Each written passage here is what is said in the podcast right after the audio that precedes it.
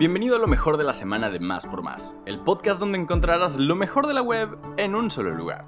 El buen fin ya está aquí y en Más por Más queremos que estés preparado. Durante toda esta semana tendremos ediciones especiales solo para ti.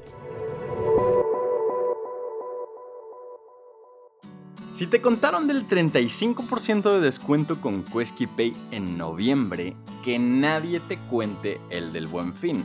Sumamos otro 20% que puedes utilizar en nuestras más de mil tiendas a partir del 1 de diciembre. Sin tarjetas ni intereses, pagando en quincenas con el código Quesky35.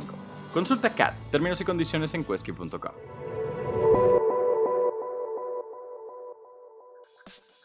Llegó el frío. Siguiendo estos consejos, tú y tu familia tendrán menos probabilidades de contagiarse con algún virus de los que causan resfriados. Recientemente, un nuevo estudio liderado por el Instituto de Salud Global de Barcelona proporcionó evidencia sólida de que el COVID-19 es una enfermedad estacional y su transmisión está asociada a temperaturas húmedas bajas, similar a la gripe. Aquí te presentamos algunos consejos fáciles a seguir. Primero, la vacuna. El pasado 3 de noviembre, el gobierno federal inició la campaña nacional de vacunación contra la influenza.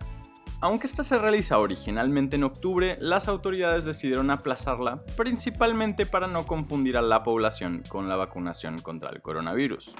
Fortalece tu sistema inmunitario. Nuestro sistema inmunitario se defiende de organismos infecciosos y otros invasores. Para reforzarlo, es necesario llevar una alimentación saludable, variada y equilibrada que incluya frutas y verduras frescas, como naranja, mandarina, manzana, espinaca o brócoli.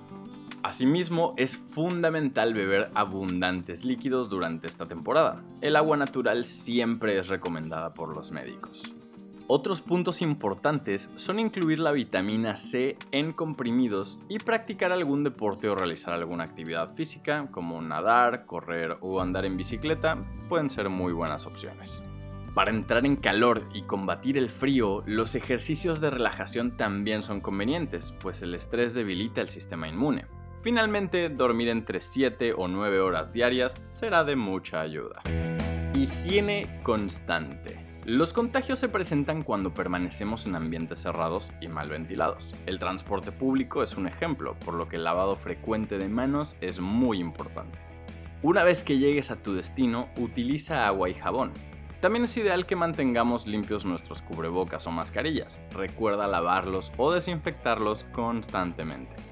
Igualmente, cargar con un gel antibacterial de bolsillo es de gran utilidad. Evita cambios bruscos de temperatura. Los lugares como escuelas, oficinas y universidades tienen artefactos de calefacción que pueden perjudicarnos.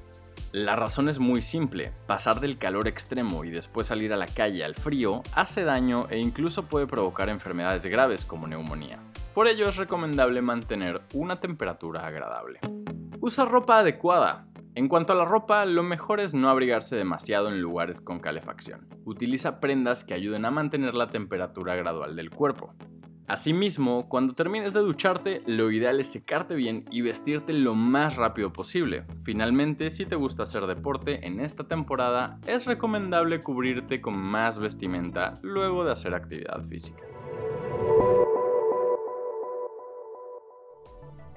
Gracias por escuchar y no olvides suscribirte. Sintonízanos en la próxima edición de Lo mejor de la semana de Más por Más, el podcast donde encontrarás lo mejor de la web en un solo lugar.